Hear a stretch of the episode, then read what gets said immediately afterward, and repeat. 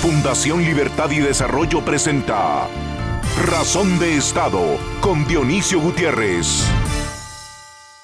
Desde la Declaración Universal de Derechos Humanos hace más de 70 años, el mundo ha evolucionado y alcanzado grandes niveles de libertad y bienestar. Hoy hay menos pobreza y más democracias, hay menos guerras y más educación. La salud está al alcance de la mayoría y la gente vive más. A pesar de la confusión y las frustraciones que causan la migración, la política y la era exponencial en la tecnología, esto es verdad para casi todo el mundo. Pero, ¿por qué en Guatemala sentimos que estamos atrapados en el tiempo y que en la mayoría de nuestros dramas, falencias y decadencias, lejos de superar y resolver, caemos y empeoramos? La respuesta rápida es que desde hace muchos años Guatemala sufre de subdesarrollo político. Sus élites no evolucionaron y de los ciudadanos que decidieron ser parte de la élite política, a la mayoría lo único que les motiva es el poder, llegar a él y si pueden, quedarse en él o volver a él, como es el caso de la candidata de la UNE y de muchos que la acompañan. Esos políticos practican una política que está lejos de los valores que desarrollan naciones, pues para ellos la política está hecha de maniobras, intrigas, pactos y traiciones. Para ellos la política es cálculo, poder, cinismo y dinero. Ese subdesarrollo político convirtió a Guatemala en varios países, conviviendo en la desconfianza y la ignorancia, en el resentimiento y el prejuicio. Ese es el subdesarrollo político que compromete el presente de los jóvenes y condena su futuro. Hace imposible la creación de oportunidades y provoca desempleo y violencia. La política que viven y practican los políticos mediocres, oportunistas y deshonestos es una política que poco tiene que ver con los valores, los ideales y las aspiraciones de la gente.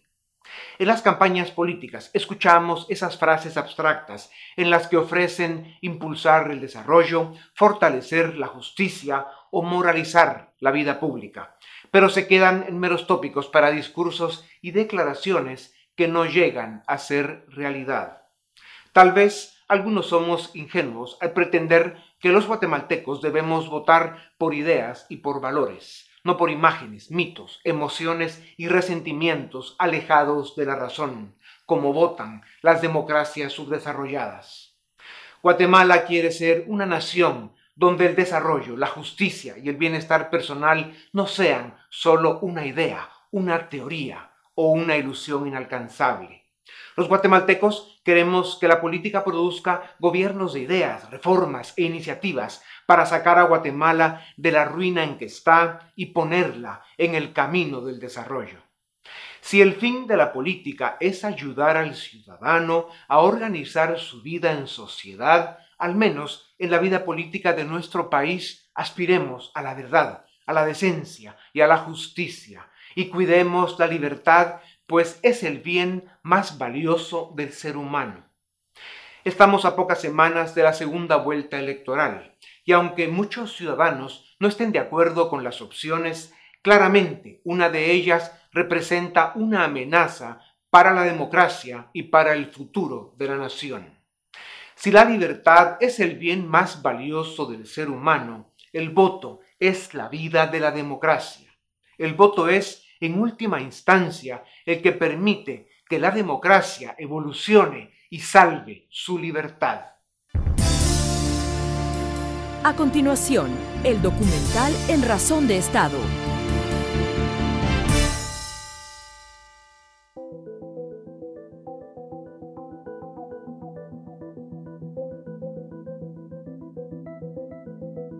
Fundación Libertad y Desarrollo recibió en Guatemala a cuatro exfuncionarios de importantes agencias del gobierno de Estados Unidos, quienes hoy son miembros de varias organizaciones a nivel global dedicadas a la solución de crisis y a la seguridad transnacional, en coordinación con agencias e instituciones de los gobiernos importantes en el hemisferio occidental.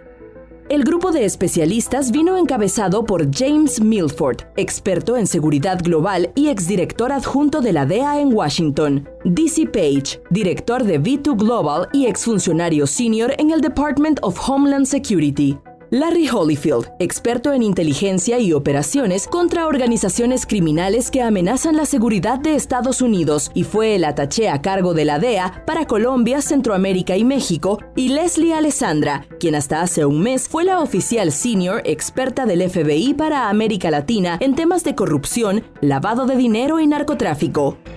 En el marco del tema presentado por Fundación Libertad y Desarrollo, Guatemala, una amenaza para la seguridad hemisférica, los cuatro invitados sostuvieron reuniones privadas con actores clave de distintos sectores de la sociedad, a quienes les expresaron la preocupación que existe en Washington por el avance del crimen organizado y el narcotráfico en Guatemala, pero en especial afirmaron que estos fenómenos han provocado un nivel de contaminación, colusión y complicidad en demasiados partidos políticos, en una parte importante de las fuerzas de seguridad, en instituciones del Estado y en varios niveles del sistema de justicia, lo que hace a Guatemala desde hace varios años tener las condiciones que definen un narcoestado.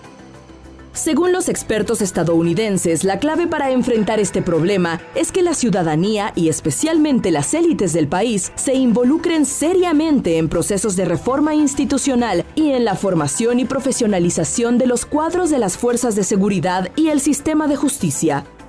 También afirmaron que es urgente que el Estado de Guatemala regrese a la senda del Estado de Derecho, la seguridad nacional y las condiciones para el desarrollo, y que para lograrlo es indispensable que sus instituciones estén dirigidas y administradas por profesionales graduados y expertos en cada área de gobierno, con una sólida formación ética y salarios dignos. Su reflexión final fue que para que el Estado de Guatemala deje de ser una amenaza para sí mismo y para la seguridad hemisférica, es crucial separar y extirpar a los grupos criminales de la política. Una misión en la que sin duda alguna, dijeron, Estados Unidos será un aliado importante.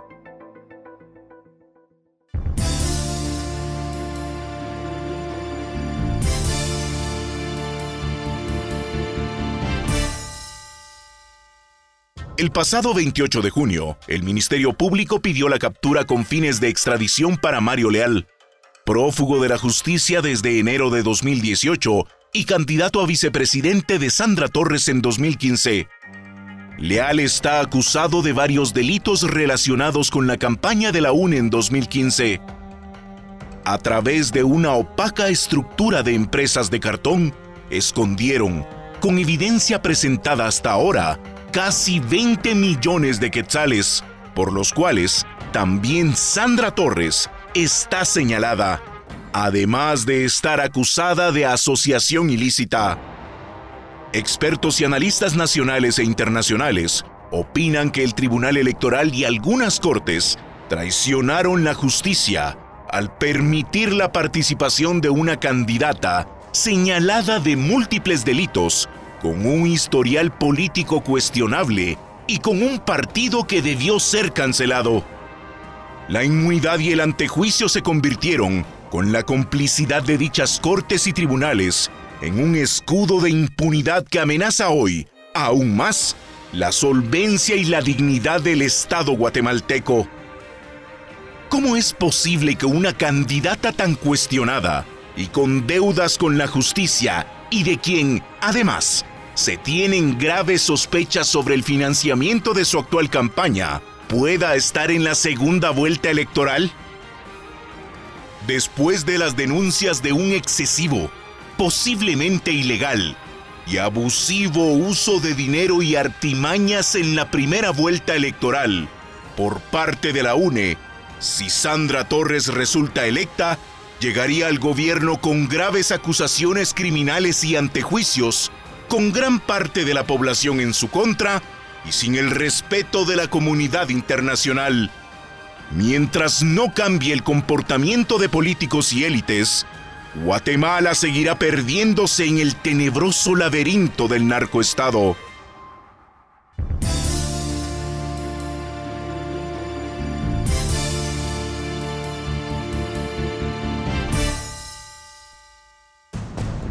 Razón de Estado invitó a los candidatos a vicepresidente de los partidos que se enfrentarán en segunda vuelta. Hoy les presentamos a Guillermo Castillo, candidato a la vicepresidencia de Alejandro Yamatei del partido Vamos. Entre los puntos básicos de su plan de gobierno, Vamos propone impulsar la economía y crear las condiciones para generar suficientes oportunidades de trabajo. Prometen mejores condiciones para los negocios, agilizar los trámites administrativos, invertir en infraestructura e impulsar alianzas público-privadas. Ofrecen un plan para la salud y la educación y proponen apoyar a las familias en necesidad con programas sociales de alimentación, nutrición y transferencias monetarias condicionadas. Además, indican que harán inversión pública en el área rural y que implementarán una política de vivienda popular. En su plan de seguridad ciudadana, dicen que buscarán fortalecer las instituciones de justicia y seguridad y en materia de transparencia ofrecen reformas para hacer más honesto y eficiente el Estado. Si Alejandro Yamatei gana la presidencia, tendrá que ejercer gran capacidad de liderazgo para compensar una mayoría opositora en el Congreso.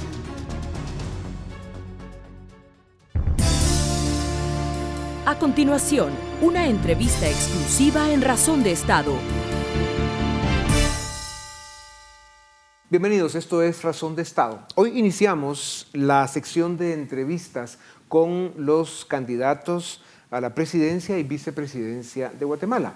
Y tenemos el gusto de presentarles al licenciado Guillermo Castillo Reyes, con quien vamos a iniciar esta fase de Razón de Estado, donde intentaremos entrevistar a los dos candidatos vicepresidenciales que pasaron a segunda vuelta y de alguna manera tendremos alguna actividad también con los candidatos presidenciales. Estamos proponiendo un debate con público presente y en vivo. Así que les presento al licenciado Guillermo Castillo Reyes, que es candidato vicepresidencial de Vamos, acompañando al doctor Alejandro Yamatei. Licenciado Reyes, bienvenido a Razón de Estado. Usted tiene 53 años, abogado y notario con maestría en Derechos Humanos. Trabajó en el Ministerio Público en el 93, viceministro de Trabajo en el 2004, que por cierto fue el primer viceministro de Trabajo donde hizo una labor que quienes la recuerdan la respetan. Fue gerente general de Intecap del 2005 al 2009 y del 2009 al 2014 fue elegido magistrado de la Corte de Apelaciones. Y a partir de 2014, que dejó el sector público, ha sido director ejecutivo de la Cámara de Comercio de Guatemala. También es profesor universitario eh, en la Universidad de San Carlos y la Universidad Landívar. Digamos que su idoneidad eh, está eh, probada y eso pues es una oportunidad para Guatemala. Eh, Castillo, ¿qué los diferencia a ustedes del proyecto de la UNE y Sandra Torres? Bueno, Dionisio, en primer lugar, muchas gracias por la invitación que nos haces para compartir contigo, con tu audiencia, cuáles son los planes, las acciones, las estrategias que tenemos como partido, vamos, y por supuesto trasladarles un fuerte abrazo de parte del próximo presidente de Guatemala, el doctor Alejandro Yamatei.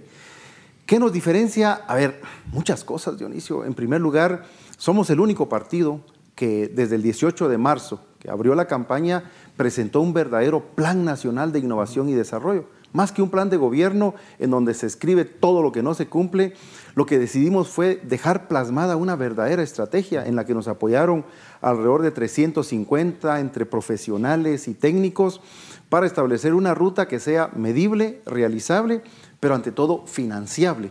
Presentamos, el único partido que lo hizo, cada día martes previo a las elecciones, a los grupos y a las mesas de trabajo que estarán atendiendo temas de salud, de seguridad, de educación, de infraestructura, de ambiente.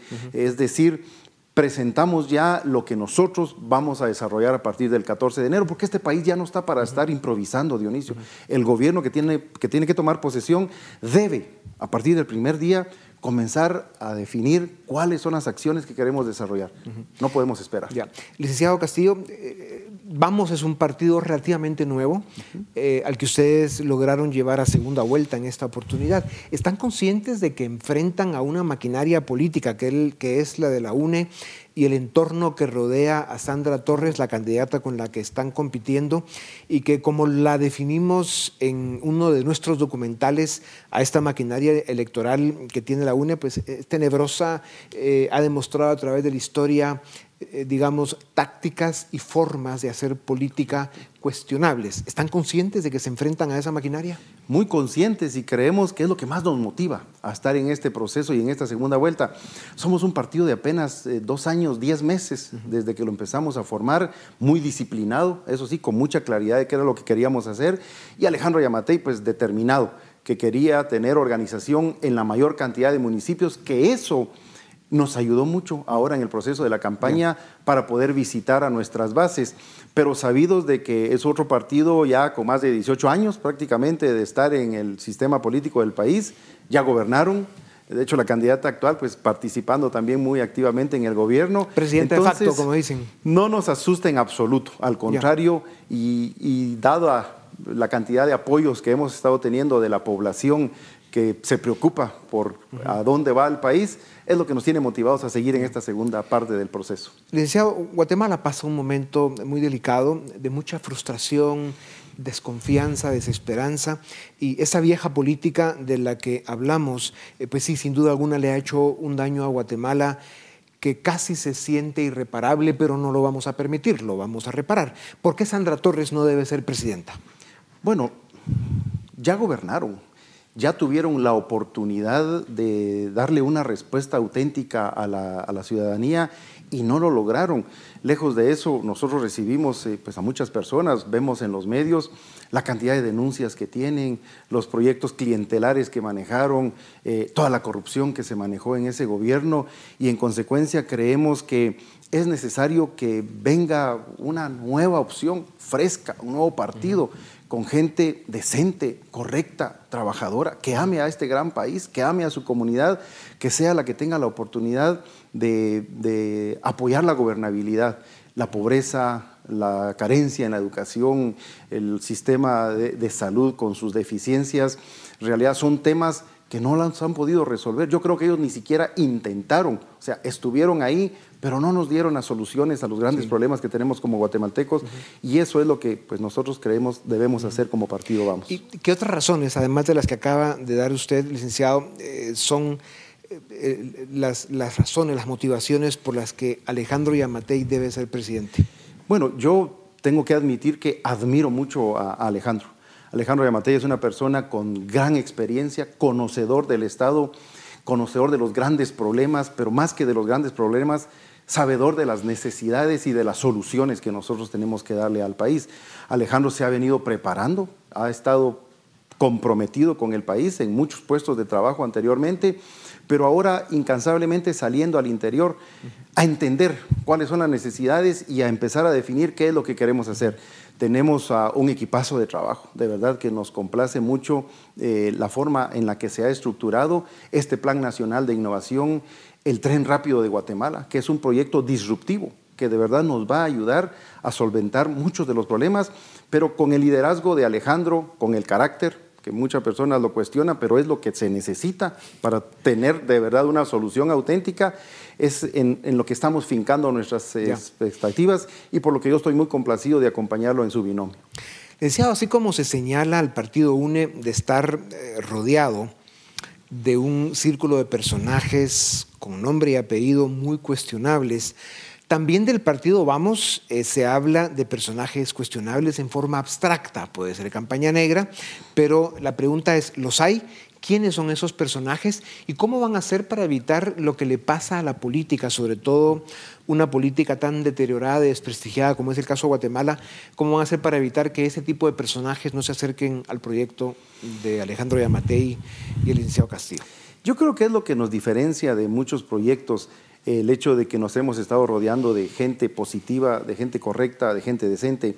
Esas campañas negras las esperábamos, iban a venir, que nos iban a estar vinculando con militares o con otros grupos de, ciudadanos que han estado en política y que no lo han hecho bien. Pero hay militares en el proyecto de ustedes. Nosotros no tenemos ahora mismo una cara visible militar, ni como asesores, ni como personas que vayan a ocupar puestos de elección popular que ya los hayamos definido. En absoluto, Dionisio, yo eso lo quiero dejar muy claro, porque realmente hace daño. Es una información perversa, baja, que ha corrido en algunos medios, pero sí con toda la certeza decirles que no. O sea, pueden algunas personas mencionar nombres, pero nunca nos han visto tomándonos fotos, ni en reuniones, ni nos han acompañado estas personas a nuestras actividades en el interior. Así que yo te diría que estamos muy tranquilos en ese sentido y si en algún momento pues alguien del sector militar tuviera que apoyarnos, vamos a ser muy cuidadosos en buscar a personas que hayan hecho un papel de verdad encomiable en Guatemala. Claro, porque sería muy lamentable que así como sucedió con el gobierno de Sandra Torres y la UNE, Eh, del 2008 al 2011, donde años después han venido cayendo y están en la cárcel, procesados, perseguidos o prófugos de la justicia un enorme número de personajes que gobernaron con ella y con la UNE y que de alguna manera algunos siguen muy cerca de ese proyecto. Ya algunos audios pues lo han confirmado y, la forma en que siguen haciendo ejercitando la política lo confirman. Liceo Castillo, si ustedes ganan la elección, ¿qué harán en los primeros 100 días de gobierno que son la clave de un gobierno? ¿Qué hacer en primeros 100 días? Bueno, lo primero que no vamos a hacer es una fiesta de toma de posesión. Así que eh, las felicitaciones nos tendrán que llegar por WhatsApp, que es la forma en la que ahora se hacen muchas comunicaciones. Tenemos que centrarnos en varias prioridades, que son las que nos preocupan mucho, el combate a la pobreza, el desempleo, la precariedad de educación, temas de salud, que realmente la salud es fundamental para el desarrollo del país la recuperación mucho más de la infraestructura vial, pilar fundamental también para lo que queremos como, como, como país y como gobierno para desarrollarnos, la reactivación económica, la lucha contra la corrupción. Sobre eso tenemos una estrategia muy bien definida en una comisión presidencial en la que Alejandro tiene grandes esperanzas con gente de primer nivel gente decente, gente proba. Una comisión contra la corrupción. Eso es muy importante. pero no es lo mismo que poner em, al lobo a cuidar las ovejas o al perro a cuidar a las salchichas si es desde el Ejecutivo donde se hace una comisión contra la corrupción, cuando como la historia lo confirma es desde el Ejecutivo donde se ha saqueado el país, se han secuestrado a las instituciones y se ha deteriorado el país de muchas maneras. Es que la duda es muy válida tomando en cuenta, Dionisio, que hemos tenido gobernantes indecentes que hemos tenido gobernantes que han hecho cualquier cosa menos preocuparse por la probidad y por la transparencia en la eficacia de los recursos eh, públicos. No, somos un gobierno distinto. Hay que apostar, hay que tener fe que las cosas pueden cambiar y que con Alejandro Ayamatei de verdad y los equipos de trabajo vamos a hacer nuestro esfuerzo para que los recursos públicos se destinen adecuadamente. Ahora, usted, licenciado Castillo, está consciente que eso es lo que dicen todos los candidatos cuando están en campaña. Y la experiencia dolorosa nos dice que cuando ya han pasado por el gobierno, pues mire cómo están los resultados. ¿no? no, esta comisión presidencial de verdad va a ser un ente fiscalizador. no, no estará integrado únicamente por personas de gobierno. No. La intención es invitar al mismo Ministerio Público, a la Contraloría de Cuentas, a la sociedad civil. La sociedad civil tiene que ser garante el ciudadano. de todos estos procesos. Por supuesto, el verdadero ciudadano, que es el que más le afecta que los recursos públicos se destinen a, la bolsa de los funcionarios y no a las obras que necesitamos. O sea, ustedes afirman, aseveran, confirman estar conscientes de que Guatemala y los guatemaltecos no pueden seguir sufriendo más decepciones, más, traiciones, más decepciones. De, Otros cuatro años en las condiciones en las que vamos de un retroceso para el desarrollo del país y en una falta de transparencia o de atención a las más altas necesidades que tenemos los guatemaltecos, no lo podemos soportar, Dionisio. Esto que viene en la elección del 11 de agosto, más que un tema de elección, es un tema de generaciones. ¿Qué es lo que esperamos? Licenciado Castillo, ¿por qué en su campaña no se les escuchó decir hasta este momento nada de las reformas que el Estado necesita? Las dos más importantes o digamos más sentidas y urgentes son la reforma al sistema de justicia y la perfección a la ley electoral de partidos políticos, además de la ley de servicio civil y la ley de compras y contrataciones. Pero, pero ¿por qué no se les ha escuchado mucho el tema? Y si están conscientes, sería otra pregunta de la importancia que tiene impulsar desde el Ejecutivo las propuestas, las iniciativas para que estas reformas se hagan realidad de una vez por todas. Todo esto, Dionisio, en realidad forma parte de la agenda legislativa que tenemos, que de hecho se presentó la agenda y la queremos impulsar. Eh, mencionas el tema de reformas al sector justicia. Yo fui magistrado en el organismo judicial y estoy muy preocupado por el proceso de elección que viene de las nuevas cortes, tanto Suprema como Cortes de Apelaciones. Y es una petición a la sociedad, a los ciudadanos, de que estemos pendientes de cómo realmente va a ser el proceso, porque uno de los pilares fundamentales de la democracia es la justicia, y sin justicia no hay paz. Tenemos que ver muy detenidamente cómo viene ese proceso. La ley de servicio civil que mencionas, miren, la meritocracia juega un papel fundamental. Nosotros sí hemos mencionado eso como una de nuestras prioridades, porque es necesario dar estabilidad a los buenos trabajadores, a los buenos empleados públicos, para que los cambios de las autoridades eh, de primer nivel no afecten el verdadero transitar de un Estado que tiene que ser garantista del desarrollo, del bienestar, de la prosperidad. Las reformas a la ley electoral son obligadas, o sea, lo que está ahora no nos gusta, pero fuimos respetuosos porque al final era lo que teníamos vigente. Sin embargo, necesitamos eh, retomar ese diálogo para que las reformas vayan en un verdadero sentido. El que... Y la ley de contrataciones, eso es muy importante. Yo he sido funcionario público y sigo actualmente en juntas directivas en las que manejamos recursos del Estado y recursos eh, privados también, pero la ley de contrataciones es un, es un detenimiento realmente para el desarrollo. Tenemos que hacer cambios en esa, en esa línea, Dionisio. Si ustedes tienen conciencia de eso y, se están comprometiendo desde la campaña a que va a ser parte estructural de su agenda de gobierno, pues bueno, digamos, hay motivos de esperanza porque realmente Guatemala necesita esos cambios. Eh, como sabemos, eh, esa vieja afirmación clásica que dice el poder corrompe y el poder absoluto corrompe absolutamente, ¿cómo van a manejar ustedes desde el Ejecutivo esa aplanadora que tiene la UNA y Sandra Torres en el Congreso, que debería ser un motivo de reflexión para los votantes en cuestionarse si quieren dar tanto poder a un partido político que ya tiene el Congreso, un nivel de cooptación o secuestro en alguna, digamos, algún porcentaje de algunas cortes y en un número demasiado importante de alcaldías donde también hay situaciones cuestionables. el, demasiado poder, el exceso de poder es muy peligroso. Eh, la UNE va a tener entre 52 y 54 diputados en el Congreso y ustedes pues contarán con 16 o 18. ¿Cómo van a manejar su agenda legislativa con una desventaja tan grande? Hay varias formas en las que tenemos que ver esto, pero Alejandro lo ha dicho con mucha claridad. Uno de los primeros acuerdos que quiere someter a consideración es la creación de un Consejo de Estado, Dionisio. Gente notable, gente que sea el filtro de las normativas o de los grandes temas que como país necesitamos para que cuando lleguen al Congreso ya no requieran esa discusión perversa que se arma ahí en donde se detiene todo y no apuestan por el desarrollo del país. Ese Consejo de Estado debe estar integrado por gente notable, por gente que le dé un filtro inicial a las normativas que nosotros esperamos eh, poner en marcha o a las grandes necesidades de Estado y poderlas enfocar. Pero además de ello, vamos a necesitar el apoyo ciudadano. Si el Congreso no nos está funcionando, miren, la ciudadanía tiene bajo la premisa de que vamos a hacer públicas las decisiones y los grandes proyectos que queremos pasar al Congreso, que nos apoye, que hagamos la presión. O sea, también el ciudadano ha estado un poco pasivo en muchos temas y necesitamos eh, retomar esa mm, voluntad política de, avanzar los grandes proyectos. E igualmente, pues tendremos que hacer los lobbies que sean necesarios. tendremos que reunirnos con otras bancadas para que nuestro, nuestra bancada, pues gracias a Dios, va a ser de alrededor de 17 diputados, son pocos, sí. pero creemos que la gente decente que tenemos ahí van a hacer su trabajo. Sí. Se entiende que más o menos el 80% de diputados al Congreso están siendo renovados en esta elección.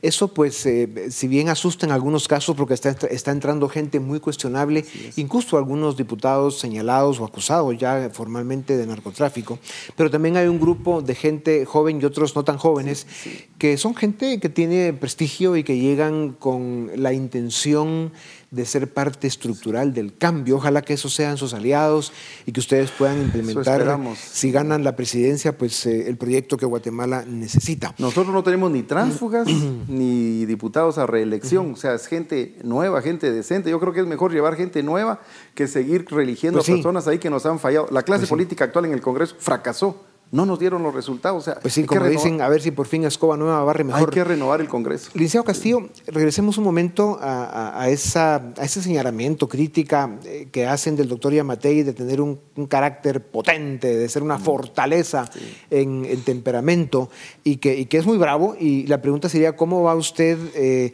a llevar esa relación con el presidente? y, cómo puede eso convertirse en todo caso en una oportunidad para Guatemala eh, y que no se den, digamos, rasgos autoritarios como los tuvimos en el gobierno de Sandra Torres y la UNE y como se ha visto de alguna manera, eh, digamos, eh, expresiones en esa línea. Alejandro es una persona de carácter serio, de carácter fuerte, pero es alguien que yo lo admiro, lo tengo que reiterar eh, con la claridad que tiene para resolver los problemas. Con Alejandro nos hemos puesto de acuerdo en muchos temas. Eh, gracias a Dios, el próximo presidente de Guatemala es médico y cirujano y él se va a dedicar muchos aspectos de salud, todo el tema de infraestructura, todo lo que corresponde a educación, seguridad, en donde él tiene una grandísima experiencia. Yo voy a estar viendo muchos temas de reactivación económica, generación de empleo, algunos de los programas sociales no clientelares, sino de los que van enfocando eh, el, apoyo a las personas más necesitadas. Pero nos complementamos bien. Eh, con Alejandro discutimos largas jornadas de cuáles son los sueños que tenemos para cambiar a este país y yo creo que vamos a ser un magnífico equipo. Yo el mensaje es que tengan confianza, de verdad, que tengan fe, que las cosas pueden cambiar y que somos un binomio que está estructurado para dar resultados, eh, Dionisio. Licenciado Castillo, si ustedes ganan las elecciones y usted como vicepresidente descubre o ve que se están cometiendo actos de corrupción y delitos en su gobierno, ¿los denunciaría? Bueno, yo lo he dicho muchas veces en muchos top posts o tweets que, que he emitido, dos cosas que no admitiría, ni la corrupción ni la incompetencia. Y por supuesto es un compromiso que tengo con la ciudadanía de poder hacer ese tipo de denuncias. De hecho, hemos enviado mensajes a la población que asuman esa actitud valiente, Dionisio, de continuar con la denuncia en contra de los funcionarios y empleados corruptos para que nos ayuden a llevarlos a donde corresponden. Pero como para bailar un tango se necesitan dos. También el mensaje va en la línea de, los empresarios o de los particulares acostumbrados a corromper, que se cese esa práctica perversa. No va a ser necesario. Si un funcionario, si un empleado les está deteniendo un trámite, una licencia, o les está haciendo ver que necesitan sobornarlos para que avance el expediente, que desde abajo lo pasen hacia arriba, que nos lo hagan saber.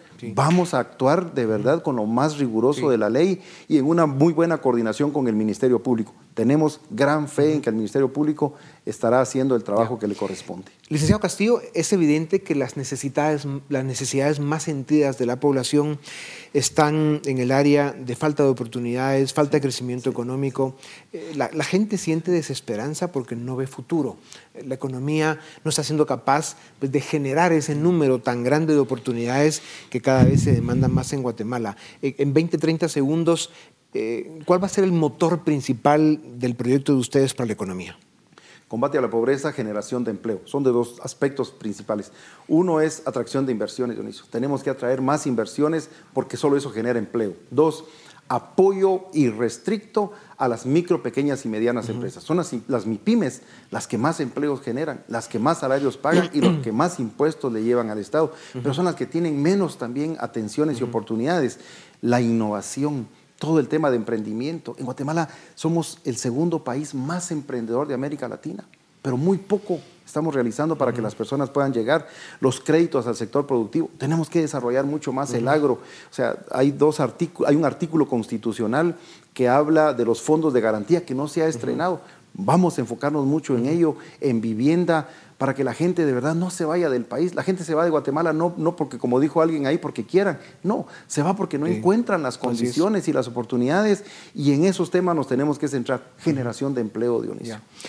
Licenciado Castillo, la política tiene un gran costo para la familia, para, para, la familia de los candidatos, sobre todo para la familia de los políticos honestos que, que entran a la política para realmente ser parte del cambio, y, sentar esos necesitados precedentes de que la política se debe ejercitar de forma distinta. Díganos algo para terminar de su familia, cómo ha vivido la campaña, cómo está viviendo el proceso electoral y cómo se sienten de cara a que pueden ser, digamos, la próxima segunda familia de la nación.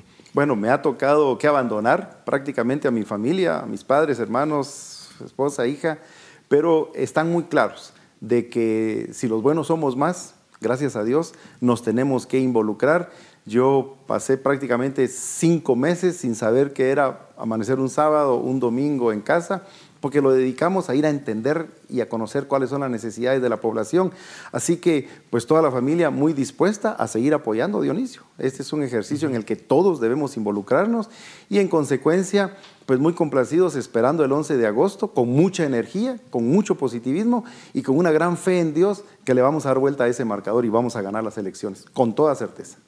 Pues por el bien de Guatemala, licenciado Castillo, eh, eh, mucha suerte. Esperamos que el resto de la campaña pues, sea una campaña eh, de debate, de discusión, de propuestas, donde el ciudadano y el votante puedan diferenciar, digamos, los dos proyectos que tenemos para la segunda vuelta electoral, que ojalá sea en la fecha que está dispuesta y que por el bien de Guatemala esto salga bien. Muchas gracias. Esto es Razón de Estado. A continuación, el debate en Razón de Estado. Iniciamos el debate de esta noche. Hoy vamos a hablar sobre coyuntura electoral y contamos con tres invitados. Pedro Trujillo, Edgar Ortiz y Juan Callejas. Muchas gracias por estar en esta noche en Razón de Estado. Eh, Pedro, hay una discusión de si hubo fraude electoral o no. Es una discusión ya superada porque definitivamente no se puede hablar de eso, es un sinsentido. Sin embargo, sí podemos hablar de esas prácticas de compra de votos, esas prácticas oscuras que se dan antes de las elecciones y que se habían dado históricamente en el país y que se dieron y se siguen dando en este proceso electoral, sobre todo por parte de la UNE, que es tal vez el partido que tiene más recursos. ¿Cómo podemos seguir con esas prácticas? ¿Por qué no las podemos eliminar de nuestra democracia?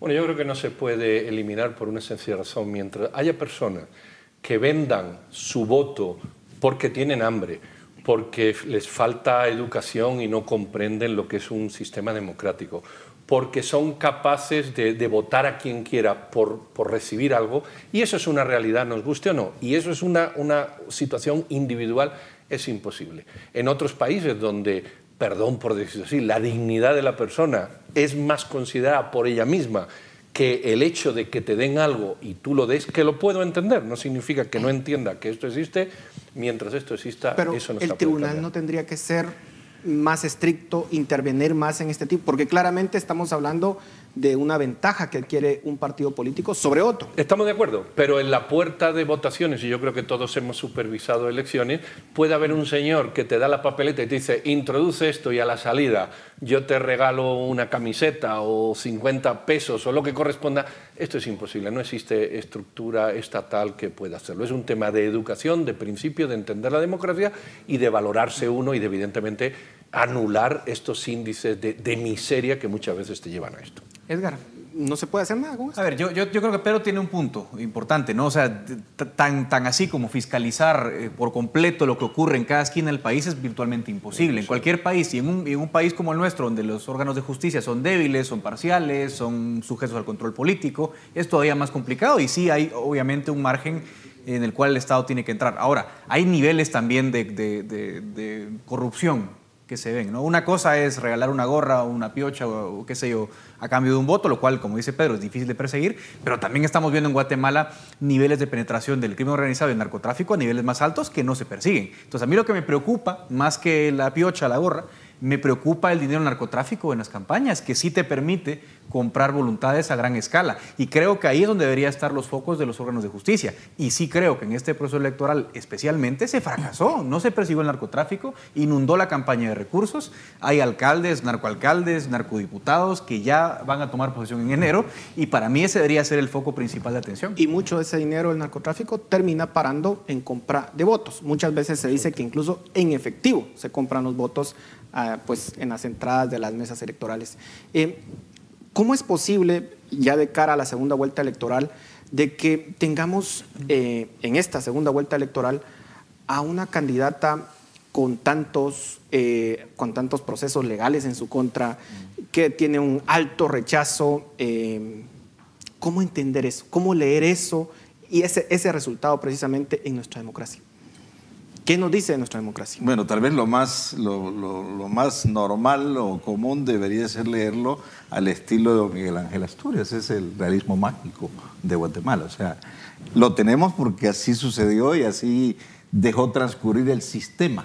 Esa posibilidad, incluyendo ese tema de la compra de votos, el regalo de cosas, porque recuérdense que antes no era prohibido. Ahora sí estaba legalmente establecido que todo eso no se podía hacer. Sin embargo... Por eso tenía que actuar el tribunal. Por supuesto, a pesar de que estaba ahí, el tribunal no actuó. Incluso el Ministerio Público. Es, así es como no actuó en muchas otras cosas, tristemente. Ahora, yo sí le quisiera dar vuelta un poquito a la parte positiva de algo que creo que hemos de seguir valorando. Las juntas electorales y los resultados que ellos emiten, que es lo rescatable para mi gusto del sistema que hemos vivido. Ahora, eso tiene un valor y yo diría que no debemos de, de, ¿cómo de ningunearlo, pues, o sea, el, el, proceso sigue hoy en día de la manera en que sigue, pues gracias a que hay una base sustantiva de confianza, al menos nuestra, por lo menos mía, de la ciudadanía en general, diría yo, en gran parte, de que las juntas electorales de ciudadanos voluntarios guatemaltecos que estaban cuidando el conteo de votos en el proceso, lo hizo lo suficientemente bien como ha sido siempre en la historia de Guatemala. Tenemos una garantía que el proceso de conteo de votos fue transparente. A, a, nivel de llegar a las actas de las juntas electorales. Ya de ahí para adelante pasó cualquier cosa que uno ni se imagina todavía qué es lo que sucedió. Pero eh, yo diría que como valorativo de la democracia y como búsqueda nosotros de encontrar aspectos que puedan eh, fortalecerse más incluso hacia adelante y, y, no intentar eliminar nunca, a pesar de que vienen los procesos de reforma, porque vienen, pues hay que valorar eso eh, en deferencia y la virtud de los ciudadanos guatemaltecos. Pedro, hablemos del resultado en el Congreso, la composición que vamos a tener del próximo legislativo. ¿Cómo lo ve? Bueno, yo creo que hay, hay un núcleo duro de la UNE, muy duro, 50 y algo, 52, 50, bueno, están todavía por determinarse, que va a marcar la agenda. Y eso es indiscutible, es un hecho y ahí va a estar. ¿Qué me preocupa a mí? A mí lo que me preocupa es que nos quejamos mucho de los procesos electorales. Pero yo le preguntaría a cada votante de varios partidos, voy a poner uno, de UCN, ¿por qué un individuo vota a un partido cuyo presidente, fundador, director, jefe del partido, porque aquí no hay partido, es el dueño sí. del partido, está en Estados Unidos acusado de colaboración con el narcotráfico y por asesinato. Cuando un ser humano vota y elige entre 9 y 11 diputados de un partido que es un narcopartido, así lo definió la embajada norteamericana, no yo, la pregunta es cómo vamos a progresar. Pero no es el sistema, somos los ciudadanos. Sandra Torres tuvo 1.111.000 votos. Una señora que se divorcia del marido para tomar el poder, que denuncia a fiscales y a periodistas con la ley de femicidio, que es señalada de financiamiento electoral ilícito. Y hay un millón ciento y pico mil personas que la votan. Bueno, esto es un problema del sistema de los partidos o de los ciudadanos. Dejémonos ya de babosada, mirémonos al espejo y digamos, ¿qué tanto de culpa ética tenemos los ciudadanos que votamos por cualquiera? Es que, si me permiten, no sé si sí, interrumpo sí. inadecuadamente, pero ¿No? el tema es que hay que entender, creo yo, eh, de que definitivamente aquí estamos pagando los elotes que nos hemos comido. ¿En qué sentido? Nuestra población es absoluta y mayoritariamente ignorante. Acuérdate que incluso los bachilleres que salen de nuestras instituciones eh, educativas, pues son analfabetos funcionales, porque no alcanzan la mayoría a entender lo que leen, ¿ya? Y aquí al menos pues hay que saber entender un poquito más para entender la democracia y sí. para entender cómo participar en ella. Bueno, y los sectores urbanos eh, se registró una disminución bastante grande en la participación eh, en, en, las, en, las, mesas electorales, o sea, votaron menos. Eso obviamente explica un poco el resultado que tenemos ahorita, pero en la idea de lo que decía Pedro, digamos, un Congreso que va a ser dominado por la UNE, eh, y luego hemos visto también cómo las Cortes han beneficiado, sobre todo a Sandra Torres. En el caso que llegase a la presidencia Sandra Torres, ¿estamos en las vísperas de lo que se podría llamar una dictadura? ¿Tendría esos elementos o no? Edgar. Bueno, yo no sé si dictadura, porque digamos el concepto ya, ya tradicional de dictadura en, en estos momentos no, no es tan, tan, blanco y negro, tan binario como antes, por decirlo así. Lo que sí hay es como formas autoritarias muy, muy bien empaquetadas, ¿no? Lo hemos visto en el caso de Nicaragua, que se quitaron la careta el año pasado, pero hasta entonces Nicaragua eh, fingía, pretendía ser un régimen democrático, pero gobernaba realmente un, una cúpula alrededor de Ortega. Eh, lo estamos viendo en Honduras, por ejemplo, donde Juan Orlando Hernández elige ilegalmente con el favor de las Cortes, todo con apariencia de democracia. Hay partidos políticos, pero siempre gana el partido Juan Orlando. Eh, lo tenemos también, lo teníamos en Venezuela hasta que también se quitan la careta y se vuelve una dictadura. Es decir, yo creo que hay como varios pasos antes de llegar a la dictadura, ¿no? Y yo creo que lo que sí es un riesgo en el caso de un gobierno de la UNE es que precisamente se empiece a erosionar esa escasa división de poderes, porque no, no, podemos hablar en Guatemala de división de poderes propiamente, pero sí hay un riesgo que se erosione la poca independencia que tenemos en Cortes, en Congreso, y que se vuelva un bloque granítico alrededor de una figura que sería la de Sandra Torres. ¿Qué tan lejos llegue? Es la, la pregunta. Si logra cooptar Cortes, Congreso, municipalidades, gobiernos locales, pues estaríamos hablando de un ¿Qué? bloque hegemónico que puede llegar a un régimen autoritario. Que lo van a elegir ahora. Recuerda que el acercamiento con Venezuela empieza en el gobierno de la UNE que todo el acercamiento a Petrocaribe empieza en el gobierno de la UNE, que toda aquella mafia sobre el espionaje que nunca se supo que era micrófono de corte cubano era en la época de la UNE, y que la orden del Quezal fue Álvaro Colón y Sandra Torre a entregársela, aunque no lo recibiera, a Fidel, Castro. O sea, no nos engañemos aquí que el que no quiere entenderlo es porque no repasa la historia, como dice Juan. Yo creo que para allá vamos, indudablemente. Y para mí una señal... a que se dieron cuenta en el momento y quisieron rectificar fue la señal de la consulta popular que anunciaron para el TMCIC. El modelo sigue el mismo camino que ya señalaba Edgar, un modelo plebiscitario. O sea, vas a ir a consulta, vas a, mantener entretenida a la gente supuestamente practicando una democracia electoral, pero todo lo demás se van tomando decisiones de la mano con todos los poderes del Estado cooptados o en acuerdo, como ustedes quieran, pero caminando hacia un estilo de dictadura, si se le puede llamar democrática, pues, porque ahora así le llaman los señores. Un autoritarismo competitivo, ¿no? algo, algo más elegante. Pues. Algo más elegante. Entonces, para allá vamos. Yo no tengo la menor duda.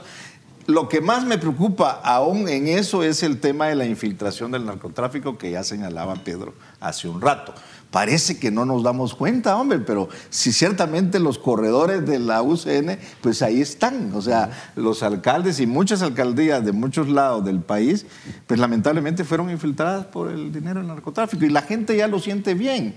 Miren, no sé si lo he contado en este programa, pero yo haciendo sesiones de trabajo de grupo, focus group que le llaman, la gente te dice, no, pues aquí quien nos da seguridad son los muchachos. O sea, aquí quien nos mantiene la situación económica más o menos caminando son los jóvenes estos. ¿Por qué? Porque pues obviamente la inyección de dinero que hay es de tal envergadura que, pues bueno, la gente lo que simplemente anda buscando es cómo vivir eh, mejor. El escenario en Venezuela es uno en el cual básicamente el gobierno eh, tiene un aliado importante que es el narcotráfico. Mm. Y es muchas veces fuente de recursos públicos, por así decirlo, es fuente de estabilidad y de cómo se sostienen en el poder.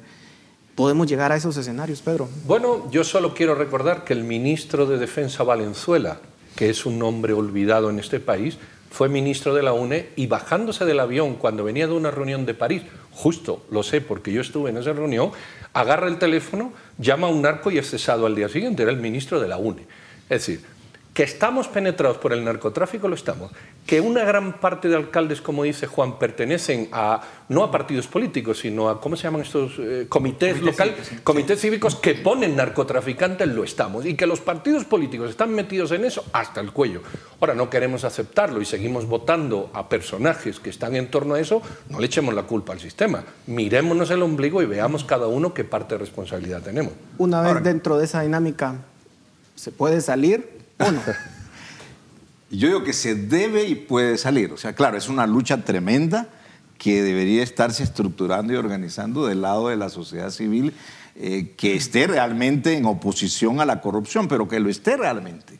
O sea, porque lamentablemente el dinero que hay metido de, lavado de dinero y el dinero de las remesas, que muchos adjudican que el crecimiento se debe en parte a microlavado, este, es lo que sostiene la dinámica económica de este país. Y todos estamos felices y contentos porque estamos facturando. No nos estamos dando cuenta realmente de que el futuro cada vez va a verse más negro y va a ser difícil salir si no nos atrevemos a dar pasos importantes desde la gestación de movimientos de personas en Guatemala. Sin duda nos hizo falta más tiempo para seguir en esta discusión, pero muchas gracias por su análisis. A ustedes muchas gracias por su atención. Nos vemos la próxima semana.